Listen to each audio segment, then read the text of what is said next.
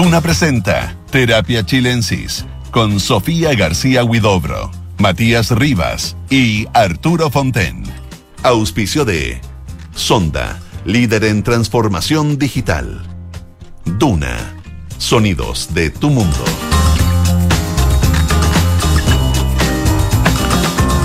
Muy buenas tardes, estamos dando comienzo a Terapia Chilensis de día viernes. Me acompaña Sofía García Huidobro. ¿Cómo estás, Sofía? Muy bien, muy contenta de estar aquí. Y Arturo Fonten, ¿cómo estás? Arturo? Muy bien, ¿cómo están ustedes? Con harta... Penúltima semana, ¿no? Del año, sí. Claro, con, con harta cosa de fin de año estamos, yo creo que Sí. todos los chilenos a esta altura. Este programa justo va a tocar... eh, Víspera de semana, Navidad. Víspera de Navidad. Sí. Deberíamos poner unas campanitas de fondo. No, no vinimos preparados, aunque Sí. quizás yo eh, podría terminar como dijo Pascuera. en Yo, cualquier yo te momento. asumía como Grinch. No, no tanto, ¿eh? ¿No tanto? ¿Te gusta No. la Navidad? Eh, más que el año nuevo. Ya. Me gustan los regalos, reconozco. Me encanta. Dar y recibir. Sí, me gusta ese, ese juego. ¿Amigo harta- secreto, amigo? No, Nada, nunca tanto. no pongamos tanto. Eh, tenemos películas y tenemos lectura de, de- muy diversa, así que particularmente nos interesa que tenemos conversación, cosa que yo creo que hace este programa, Tenemos equipo. sí, tenemos equipo de conversación. Como- Quería contarles que recibí un libro que me dio una gran impresión y que quiero recomendarlo al tiro. Se llama Sopa de ciruela, es de Catherine Mansfield. Está publicado por la editorial Eterna Cadencia. ¿Por qué quiero recomendarlo al tiro? Porque es un libro revelador. ¿En qué sentido? En que, por una parte, muestra el talento de, Catherine Mansfield, está muy bien traducido, hay poemas, fragmentos de toda índole, y por otra parte, cuenta una historia bastante literaria, que es que el marido de Catherine Mansfield, eh, un señor llamado John Middleton Murray, en verdad editó todo lo que ella escribió, censuró algunas cosas y con los fragmentos que ella escribía armó el famoso diario de vida de Catherine Mansfield, que es una lectura que muchos hicimos y Sí. compramos el diario. Bueno, el diario en verdad no existe. Como yo lo acabo de comprar. Es un libro que armó. No, eh, son cosas, son textos de Catherine Mansfield Compraste agrupados. Compré el diario y me vengo a enterar que no vale nada. No están agrupados por su marido. Es como No, un poco sí. el diario Parece que el, mari- el marido li- limpiaba todo. Y todo lo que pudiera de alguna manera menoscabarlo. Por supuesto. Entonces, en este libro, Sopa de Ciruela, que tiene el, el título porque vienen algunas recetas de cocina de Catherine Mansfield, eh, colecciona fragmentos de sus cuadernos, que es lo que verdaderamente ella escribió y que dejó, eh, a lo que se suman cartas, algunos cuentos publicados en revistas, una cuestión que es muy buena, que son las notas de un viaje por Nueva Zelanda, por el interior de Nueva Zelanda, y como les digo, que está la parte culinaria que le da título. La verdad es que Catherine Mansfield es un genio absoluto, para mí, por lo menos de la levedad. No es un genio que sea tan fácil darse cuenta de, así, de su calidad, porque a veces es tan eh, efusiva, mínima, con un soplido. Eh, bueno, este libro vale está la bien- está pena. bien observado eso, sí. Claro, porque tú, Atmósfera. atmósfera elusiva, felicidades que se notan, pero pasan muy Claro, rápido. No, no anda impresionando. No, escribió poco y de manera, yo diría, superior. eh, tenía un estilo muy individual. Y en este libro, Sopa de Ciruela, uno se encuentra con ella en la parte autobiográfica, sin las mutilaciones del marido, y además es misceláneo. Y es muy agradable estos libros misceláneos que son un pedacito de un poema, después otro pedacito de un cuento, otro pedacito son 14 cartas. Esa unión está muy bien hecha, así que lo recomiendo. Sopa de ciruela. Sopa de ciruelas. Mucha gente conoce los cuentos de Catherine Mansfield, eh, los puede haber leído. También son un buen complemento. Sí, unos cuentos. Sí, Buenísimo. circulan los cuentos también en, en varias ediciones. Así que este es el complemento y es la verdad sobre su caso, llamémoslo así. El caso de un marido que se preocupó del que dirán. ¿Cuántos habrán sido? Sí, pues este, este, este, este ya es el, el segundo si consideramos a Silvia Plath. Claro. Y, y bueno, y, y Virginia Woolf dijo de Catherine Mansfield que era la única escritora que le producía envidia, que le daba envidia su inteligencia y su sensibilidad. que un poquito... Neozelandesa, ¿no? Sí. Hay una muy buena biografía de ella, un poco adjetivada, podríamos decir, eh, de Pietro Cittati. Se llama La vida breve de Catherine Mansfield. Está publicada por Gato Pardo, circula en librería, la recomiendo, porque tiene una vida llena de enfermedades, Nueva Zelanda, pasa por Inglaterra. Vale la pena. Complemento a... Y por algo se está publicando ella. digamos. Sí, pues está de moda. Está de moda. Hay onda. unos- con yo ella. estuve ahí en, en, en la Furia del Libro el fin de semana, que está llenísimo, y estaba entre la sopa ciruela y los diarios, al final me fui por los diarios, parece que lo hice pésimo. Pero tú me vas a prestar la sopa de ciruela. De todas maneras. ¿Pero tiene ticket de cambio? No, igual, igual me interesan, me interesan. Voy a tratar de descubrir dónde están las censuras. La censura. Sí. Oye, y eh, antes de pasar a las películas, eh, quería comentarle que de un autor, un personaje, Arturo lo conoció, me tocó también conocerlo, que acaban de publicar un libro de él que se llama Surcos apenas visibles, me refiero a Martín Cerda. Está publicado por Lectura Ediciones. Martín Cerda es un gran ensayista, entre sus libros La palabra quebrada y Escritorio son dos libros breves, pero muy importantes yo diría la tradición chilena, son libros cultos, elocuentes, agudos, un tipo que está observándose a sí mismo. Bueno, en este surco apenas visible, reúne como parte de la obra de Cerda, son columnas, un tipo increíble, porque escribía en la tercera del año 85 sobre Pierre Durieux La Rochelle o sobre Roland Barthes.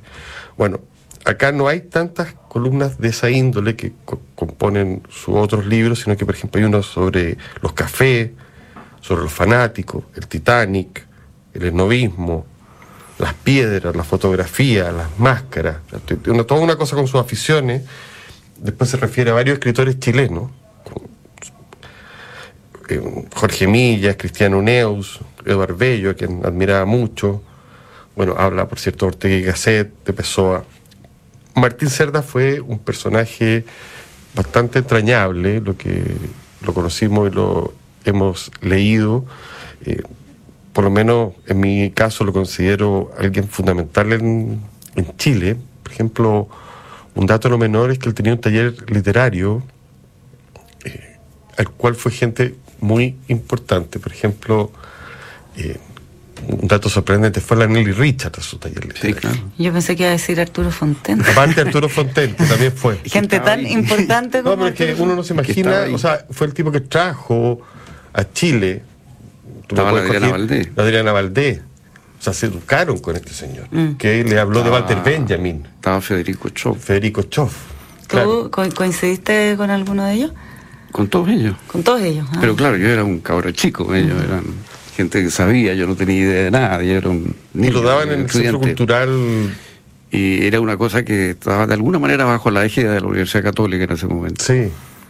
Y te becaban, tú concursabas y te becaban. Así que yo durante un año viví de ese taller, un privilegio. Y, y fue extraordinario porque, claro, él, él estaba muy al día en lo que era la, la teoría crítica francesa, también los formalistas rusos, también le interesaba mucho un, un tipo que después ha tenido menos importancia tal vez que era Goldman, pero, Sí. que, pero que de alguna manera eh, era un tipo que desde una perspectiva marxista o neomarxista como que conecta con los estudios culturales de hoy, digamos, ¿no? Un tipo fundamental Eh, para Susan Sontag. Para Susan Sontag, que ella lo, lo valoraba mucho. Bueno, Martín era una persona que lo, lo, lo conocía muy bien. Bueno, por supuesto, Roland Bach, Philippe Soler, toda esta gente eran... eh, Que después, de- él de- vivía en ese mundo, digamos. pero después esos, ese mundo, llamémoslo cultural, que esta- ese, ese- ese conjunto de referencias que van a estar hasta el día de hoy circulando, yo creo que fue uno de los primeros que las puso en circulación. de, Derrida. eh, bueno, la otra que estaba en el taller ahí era Carmen Foxley, por ejemplo. Claro que son... Eh, era era eh, no era un nivel impresionante y Federico venía volviendo de su doctorado entonces traía todo eh, referencias de estos alemanes, eh, pero Martín era una persona muy querible en realidad, muy generoso con su tiempo, con sus lecturas, hasta con sus libros, me prestó muchos libros. Eh, creo que los devolví todos, no sé si todos, pero casi todos. Era... Tipo era, triste y eh, entusiasta. Sí, justo, justo. Tenía una cierta melancolía de fondo, pero tenía a la vez momentos de mucha alegría. Un gran lector y un tipo de una finura literaria muy grande. Eh, yo muchas cosas las leí porque me las recomendó Musil, por ejemplo. ¿no? Eh, Musil fue un autor que yo leí por él. Él me, me metió en ese mundo. eh, y muchos otros. Tenía esta idea como de la modernidad y la fragmentación. ¿no? Esa era una de sus Claro, ese su- su- sus libros son armados de pequeños fragmentos. La palabra quebrada son conjuntos de fragmentos Sí. entre teórico, anécdota, eh, lo mismo que escritorio. So- y en este libro puntualmente, Surco apenas visible, sin proponérselo, yo creo que prefigura también esta fascinación por la autobiografía. Hay muchos ensayos sobre Sí. la autobiografía, unos más largos, otros más breves. eh, y también en esos ensayos sobre la autobiografía aparece él como sujeto, o sea, su, Claro. su yo. Y ahí tiene uno que se llama Vivir en crisis y Vivir al día. Eh, parecen escritos hoy día. O sea, para la actualidad Aplica siempre. aplica, Aplica. aplica, para el día de hoy, o sea, absolutamente vigente. Recomiendo este libro publicado por Editorial Lectura, Surcos apenas visibles, de Martín Cerda, y lean a Martín Cerda, que yo creo que es alguien que... Una gran figura intelectual. Sí. Eh, eh, un hombre solitario, pero que tuvo más influencia de lo que se notaba en ese momento. Y con una prosa muy clara. Sí, sí. O sea, sí. podía hablar de las cosas más complicadas Sí, con mucha sí, elocuencia. y muy sutil, eh, muy preciso. No, un hombre extraordinario. Están publicados sus libros por Editorial Tajamar, en La Palabra Quebrada y Escritorio en un solo volumen, así que también pueden ir a uno o a otro. Yo este lo recomiendo se- especialmente. ¿ah? ¿Dirían ustedes que se ha ido eh, reivindicando su legado? No, todavía no sé, pero por lo menos están publicándose sus libros y creo que hay un grupo de gente que, que lo conoció, hay otros que lo conocimos menos, pero que lo admiramos, no sé. eh, Pero, son- tengo la impresión de que la aproximación de él hoy día vuelve a tener eh, Vigencia. vigencia, ¿no? Sí, Eh, totalmente. La forma de acercarse a la literatura, porque cuando tú lo lees, puedes estar hablando de la cosa más sofisticada del mundo, pero quien habla es Martín Cerda. Mm. No, no es un profesor que hable desde la academia, no hay impersonalidad en su trabajo. Exactamente, exacto. Entonces eso lo hace muy atractivo. Claro, en ese sentido no era un académico. ¿ah? Cero. Eh, era más bien un lector. Las citas iban adentro del texto. Claro. Cuenta, Mar- en- aquí doy el paso a la Sofía, cuenta Alfonso Calderón en el prólogo que el, que el editor de ese tiempo le decía a Martín, no pongas tantas citas dentro de la lectura. No, se acostumbraba a, a poner una cita del autor del cual se estaba refiriendo. Y que no, porfiaba, las metía nomás, pero cuenta que era dentro de- porque el prólogo lo hace Alfonso Calderón, que fue gran amigo de él, Sí. y un ensayo largo Claro. que vale la pena también leer. Sofía, la gran visitante, porque no es en, ¿Qué iba a decir? ¿Qué iba a decir? No, no ido al cine, fíjate. Pero si es tu panorama preferido.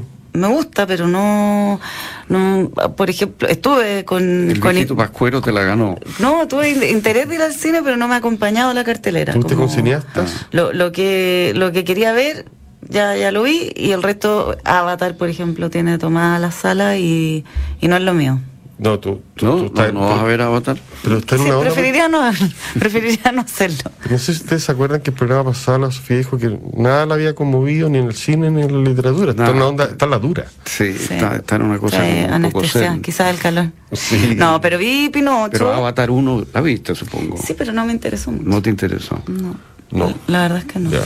No será para gente. Eh, para seres azules seres azules, seres especiales.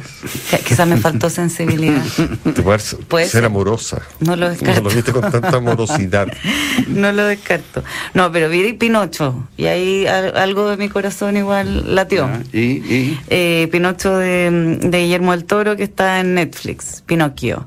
Es, eh, es la historia bastante apegada de Pinocho. eh, muy bonita la película, está cargada de moraleja y de sentimiento, y bueno, de aventuras también, acá está todo el tiempo. A mí se me había olvidado entre medio toda la cantidad de cosas que pasaban, que lo, se lo lleva al circo. Acá hay también una versión donde él, eh, este niño de madera, eh, es inmortal, entonces muere varias veces y va llegando a una especie de Olimpo y le dan posibilidad de volver. Y luego, bueno, después aparece la ballena, que en esta versión no es una ballena, sino que es como un monstruo marino que se traga a Gepeto, está Pepe Grillo, pero también hay otros personajes. Eh, ¿Para menores o para gente? Para toda la familia. Una película llena de sentimientos, navideños. Ya. ¿Estaba llena? Da bien Netflix. Netflix. Sí. Ya. Sí. Eh, bonita película. Eh, me, dieron ganas de verla después de escuchar una, un pedazo de una entrevista a Guillermo del Toro, porque eh, él le puso mucho sentimiento a esta producción cinematográfica. Y de hecho, luego la película viene como una especie de micro documental donde hablan de cómo se hace la película. ¿Y eso cómo es? Y eso sí que es impresionante y emocionante. Es gente que realmente... Mejor el making of. Dedica eh, su existencia a hacer que... Porque uno tiende a pensar ahora con la tecnología, o yo al menos tiendo a pensar que es todo ya bastante sencillo. ¿ah? Como que se, se aprieta un comando y el... El, pero todo sigue siendo sumamente manual, este stop motion que bueno que tiene ahora más, más eh, cruces tecnológicos, pero finalmente al muñequito hay que moverlo cuadro por cuadro para que cómo se produce las expresiones del rostro, todo el trabajo que hay detrás llega a ser eh, emocionante. ¿Y valió la pena, tú crees, el trabajo, no? Sí. Ya. Sí. Sí. Está bueno, por lo menos eh, ha sido una de las películas más vistas de, de estos últimos tiempos, a diferencia de Avatar, que no está cumpliendo con las expectativas eh, de los millonarias que... O sea, el fin de semana la familia se encierra a ver Pinocho. Sí, ya, no, pero para saber, porque puede ser una posibilidad. No, yo creo que sobre todo una película para que padres vean con hijos. Por eso te digo. O si eres muy eh, seguidor del cine de Guillermo del Toro, que tiene esta cosa fantasiosa también.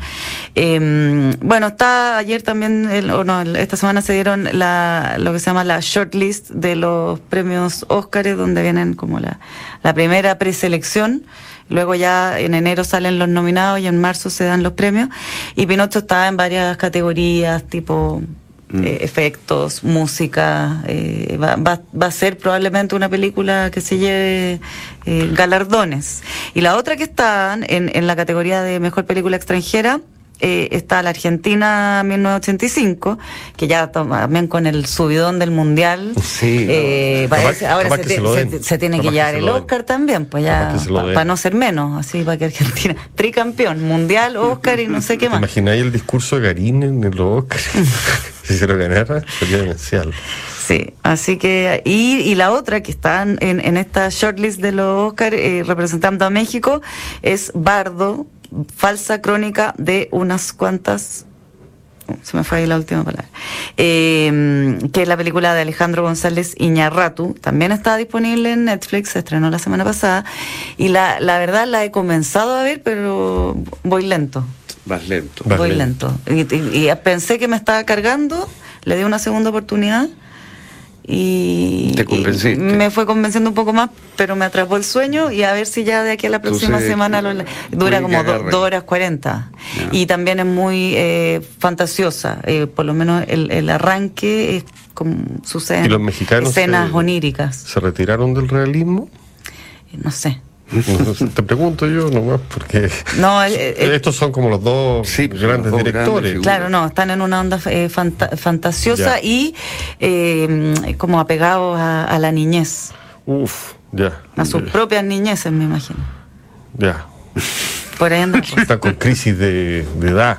Claro, no están en la onda adulta, trama adulto. Porque tengo grandes películas para adultos. Sí, sí. sí. Se viene para atrás, digamos.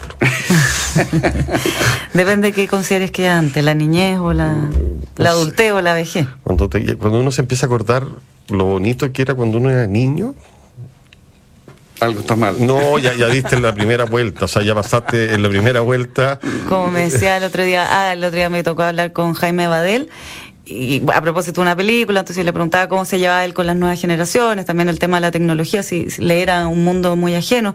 Y me decía, no, que al revés, que durante mucho tiempo le cargaban los niños y las guaguas, no le interesaban en absoluto. Y ahora con la vejez se ha, vuelto a reencuentra que no hay nada más maravilloso que una guagua y estas cosas en miniatura mm. le producen como toda todo el interés que durante décadas nunca le, nunca le, pasó.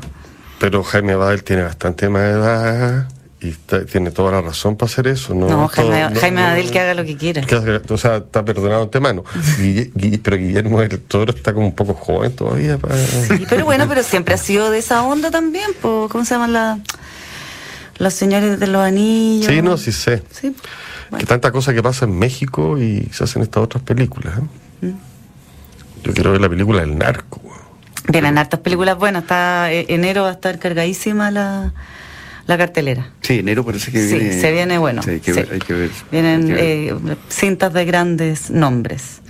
Así que eh, adelante, Arturo. Tiene Arturo un gran libro, yo entiendo. ¿eh? Mira, eh, Sí, yo estaba leyendo este libro de, Carlos Iturra, que se llama Maestro y otros ensayos, que es un conjunto de, ensayos. Carlos Iturra es un, en realidad un cuentista, cuentista. muy bueno. ¿ah? Tiene un montón de libros de cuentos, tiene una obra bien sólida, Pretérito Presente, Crimen y Perdón, El discípulo amado y otros paisajes masculinos, La duración promedio del presente, por nombrar algunas colecciones de cuentos. O sea, tiene una obra bien vasta.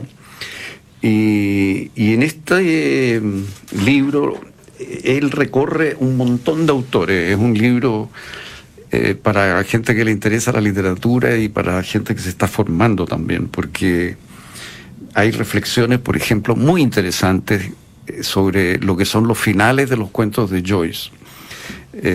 y, la mirada de cuentista de, de Iturra la sientes tú ahí. Sientes que es un cuentista analizando esos finales, ¿ah? eh, los microrelatos, lo que son las descripciones, las descripciones antiguas, modernas. Eh, de nuevo tú sientes eh, la mano del escritor, digamos, ¿no? la mirada del escritor novelas policiales, comenta como, como la, piedra anular de, Wilkie Collins, que considera él la mejor novela policial jamás escrita, pero también otras. Pero también pasa a otros temas, escribe sobre Tolstoy y Dostoyevsky, tiene un artículo comparándolo a los dos. Es un personaje literario más... Eh, yo lo, lo conozco y, bueno, el próximo año se cumple 50 años de, del régimen militar y a mí me tocó... Del golpe. Del golpe, y de, o sea, del que comienzo del golpe.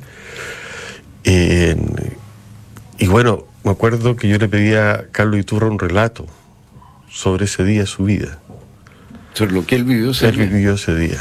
Está publicado en LOM, en, un libro que se llama, que hay varias gente que publica que... Y el único relato a favor. Es increíble impresionante.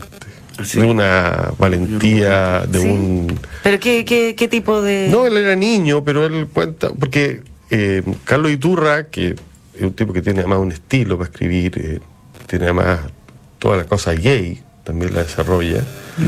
Yo creo que es alguien menos leído porque era amigo de la Mariana Calleja y nunca negó su amistad, así de simple. Ya, tú lo sientes valiente. No, no, no sé si lo siento valiente, pero siento que eso es un, un hecho de, su biografía. Sí, que lo ha como lo ha. Yo creo, claro, que ha marcado su carrera y que como tú dices, Arturo, es un gran cuentista, es un súper buen cronista, un tipo muy erudito. Es muy erudito, oye, tiene, tiene artículos sobre Henry James, sobre Virginia Woolf sobre Isaac Dinesen. Eh, tiene una crítica fuerte, por ejemplo, a Alice Monroe, que no le gusta nada y que cree que no merece el premio Nobel. y explica por qué. No, su nombre de opiniones eh, Tiene opiniones fuertes. Eh, Sandor Maray. Eh, oye, una cantidad de escritores. también algunos chilenos, bien pocos, les gana rescata algunas cosas como los trasplantados, cosas menos frecuentes de gana Scarmeta. De Juan Ribano eh, comenta mucho un libro este, sobre ese terrorista, la última obra de Juan Ribano, la comentamos en este programa y también me gustó mucho. Yo diría que lo más entretenido que tiene el libro eh, es Proust, le dedica varios artículos a Proust y, con reflexiones profundas. Por ejemplo, ¿por qué una persona de, eh, eh, homosexual puede escribir bien sobre un amor heterosexual? Esa es una de las preguntas que se plantea. Y por supuesto a la inversa, ¿no? Eh, o sea, hace, hace, hace reflexiones muy agudas. Yo creo que es un libro que, que vale la pena. Y lo más entretenido que tiene el libro es cómo él muestra qué hace entretenido un cuento. ¿no? En el caso concreto que está analizando. Es decir, Técnica. ¿Qué hace que funcione? Perfecto. Técnica, pero en, en el buen sentido de la palabra, porque lo hace con gracia, con soltura, no lo hace de una manera pedante, ni pesada, ni qué sé yo. Yo creo que es un libro interesante que abre un poco una nueva dimensión sobre este escritor controvertido, eh, pero, pero que, es un cuentista que hay que reconocer que, que es bueno. Interesante. O, o yo creo que a esta altura es un, Y un personaje. que, que te sorprendan eh, lo- los puntos de sí, vista. no, no, él, él vale la pena leerlo. Él es un personaje interesante, complejo, original, en- lleno como de desafiante. Sí, en los cuentos, por ejemplo, de tema gay, que, que mencioné, uno de los eh, libros que se llama El discípulo Mao y otros paisajes masculinos, por ejemplo, son, son, son cuentos de, de verdad buenos. ¿no? O sea, son, son, son literatura, quiero decir, no, son, no son propaganda, no son manifiestos. ¿Puedes repetir el nombre para...? Eh, mira, eh, se llama Maestro y otros ensayos de Carlos Iturra, Suramérica, es la, La editorial. la editorial Suramérica. Sudamérica está editando harto ensayo, ¿eh? Sí, es una editorial chilena esta. Sí, chilena, conozco perfectamente y entiendo que también ahí eh, ha salido otros autores Sí, hay varios otros están que- que han rescatando, sí, llamémoslo sí, así, sí, esos géneros como que otras editoriales no quieren hacerlo. Eh, y me llama la atención, fíjate, a propósito de este libro, el de Vonnegut que comenté antes y otro que han salido, uno de James Good, que está, no sé si existe, se están traduciendo y se está escribiendo sobre cómo escribir. Sí, sí, Ah, y que sí. yo creo que hay mucha gente escribiendo, este, por ejemplo, este renacimiento del género autobiográfico que tú señalabas, hace que mucha más gente tenga ganas de escribir eh, y, y- y quiera hacerlo bien. Y entonces hay mucha demanda para este tipo de cosas. Y a propósito de, de género autobiográfico, me leí, eh, y del pacto constitucional que se acaba de firmar, me leí el libro El fracaso de de Renato Garín, ¿Qué uno de los convencionales, que es una crónica que a ratos tiene momentos muy notables. Así Eh, es. No es pura copucha.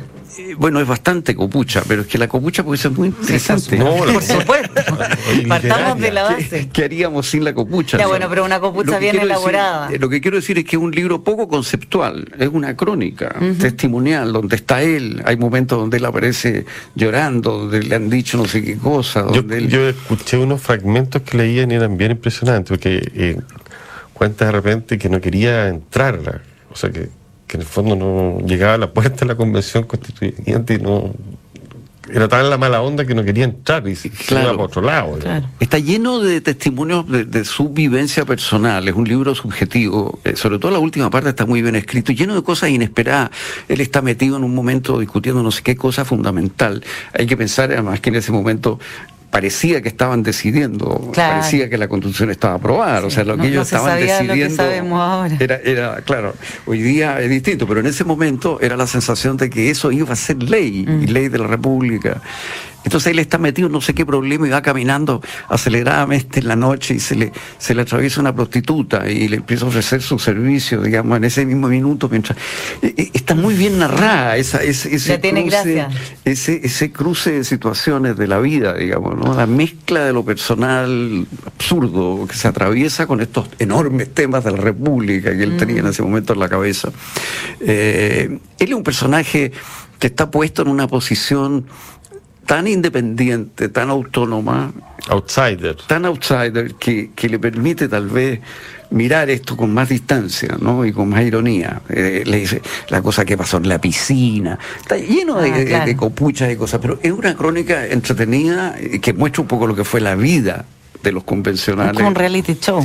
Eh, y con algo de, sí, de, de- pero que tiene escritura y que además muestra su intimidad. Entonces hay algo personal. Se expone él, Se expone, digamos. sí, hay algo Vale la pena cuando. quiero- Porque no es el caso de la crónica de este otro señor. Baradit. Baradit, que se expone los otros, parece que él bastante Claro, menos. que, que siempre está en, en un, eh, en una especie de escalón más alto moralmente. Aquí no, aquí da la impresión de un individuo frágil, te fijas, y que, y que vive esto tratando de conseguir cosas que... Y tiene ahí sus obsesiones con Atria, por ejemplo. Tiene su, su claro, su, su, pero las descripciones que hacen los personajes de las elecciones, hay partes que son un poquitito eh, aburridas para uno porque no, uno no, no, no se mete tanto en las elecciones y esto y lo otro, pero, pero en definitiva yo creo que es una crónica interesante y que muestra lo que tú decías, ¿no? el género autobiográfico como está apareciendo por todos lados. Y que va a producir, yo creo, una cantidad de, de libros eh, que no son literarios. Y la, la de Amel Tid habló de la literatura selfie, a ella no le gusta. Eh, Buen pero, término. Sí, pero por ejemplo Vivian Gornick... No está, no está nada mala la expresión. No, Sí, bien, muy inteligente. sí. Y, pero por ejemplo, vienen nuevos libros de Vivian Gornick, que es una escritora que habla muy en primera persona. Y tengo yo la sensación que no solo hay libros, sino que viene toda una teoría de por qué esto tiene... Porque esto está... está emergiendo, cuáles son, llamémoslo, las experiencias que valen la pena y cuáles no. Hay un libro de Lorena Amaro al respecto sobre literatura autobiográfica. O sea, no creo que sea una moda. Yo creo que es más bien una tendencia una que se empieza a, más- más a profunda. sostener. Y me parece muy interesante porque, por ejemplo, aparece el libro de Patricia Highsmith, que también está en esa onda. También, Claro. O sea, no es que esté pasando en Chile. No, no, no, esto es una cosa global. A todo esto el libro de Renato Garín está publicado por Catalonia. Sí, es su, eh, el editorial donde suele publicar. Renato Garín junto a Arturo Infante. Oye, eh, tuve, tuve un lapso, eh, le adjudiqué, quería decir, a, mm, a Guillermo del Toro, el, el Señor de los Anillos, nada que ver, pues No. este es de Peter Jackson.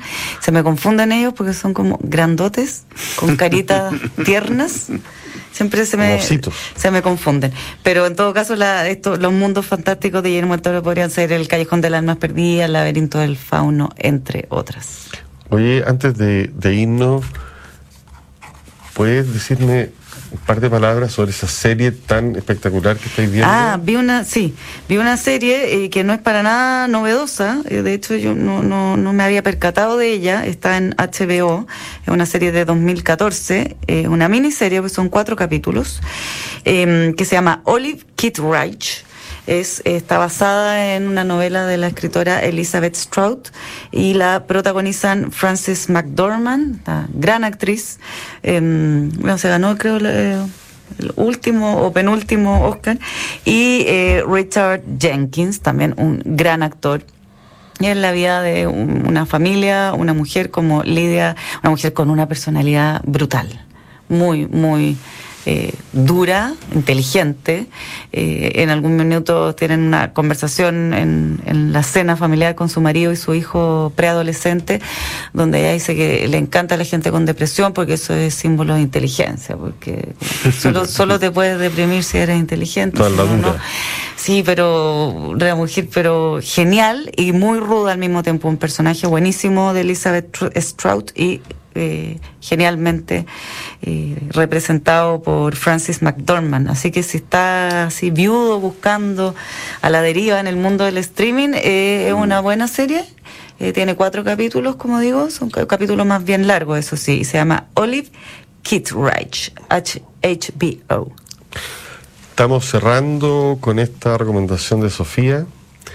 Espero que tengan unas buenas fiestas, que se preparen, que coman galletas y se vistan y hagan todas esas cosas, o se encierran en sus casas. Deja el platito con leche para el viejo vascuero, todo eso.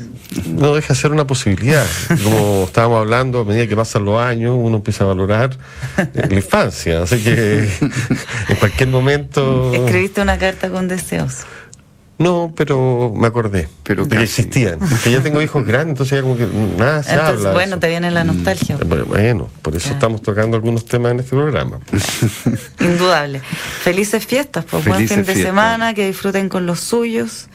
Y que lo pasen bien, sobre todo. Sí. Es un. El, el A ver, mundo está muy raro, hay que que tratar de son pasarlo fechas bien. que, que para algunos son muy festivas y para otros son las más difíciles. Así que hoy abrazo también quizás a quienes no lo están pasando bien No, o que- están solos. Los que están solos encerrados les dimos bastante Material. material y a los otros eh, les queda para la semana. Así Y que- siempre está la posibilidad de ver películas navideñas. Hay- Está hay- lleno. hay- está lleno. Está Netflix buenísimo. está lleno. Yo recomiendo el poema de T.S. Eliot al árbol de Pascua. Un poema maravilloso, no, no lo traje porque me, me- me habría pareció sido un, bueno leer un par de líneas un exceso, pero un gran poema, porque de repente dicen, oye, los poemas de Pascua, no sé.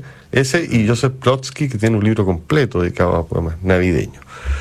Muy buenas noches, que tengan felices fiestas, que descansen. Muchas gracias, Sofía. Muchas gracias, Arturo. Gracias a ustedes. La transformación digital de tu negocio nunca estuvo en mejores manos. En Sonda trabajan para que disfrutes tu vida innovando y desarrollando soluciones tecnológicas que mejoran y agilizan tus operaciones. Conócelos hoy, Sonda Make It Easy. A continuación, información privilegiada al cierre y luego sintonía crónica epitafios junto a Bárbara Espejo y Rodrigo Santa María. Que tengan muy buenas noches. Síganos en el podcast. Nos vemos. Felices fiestas. Muy buenas noches.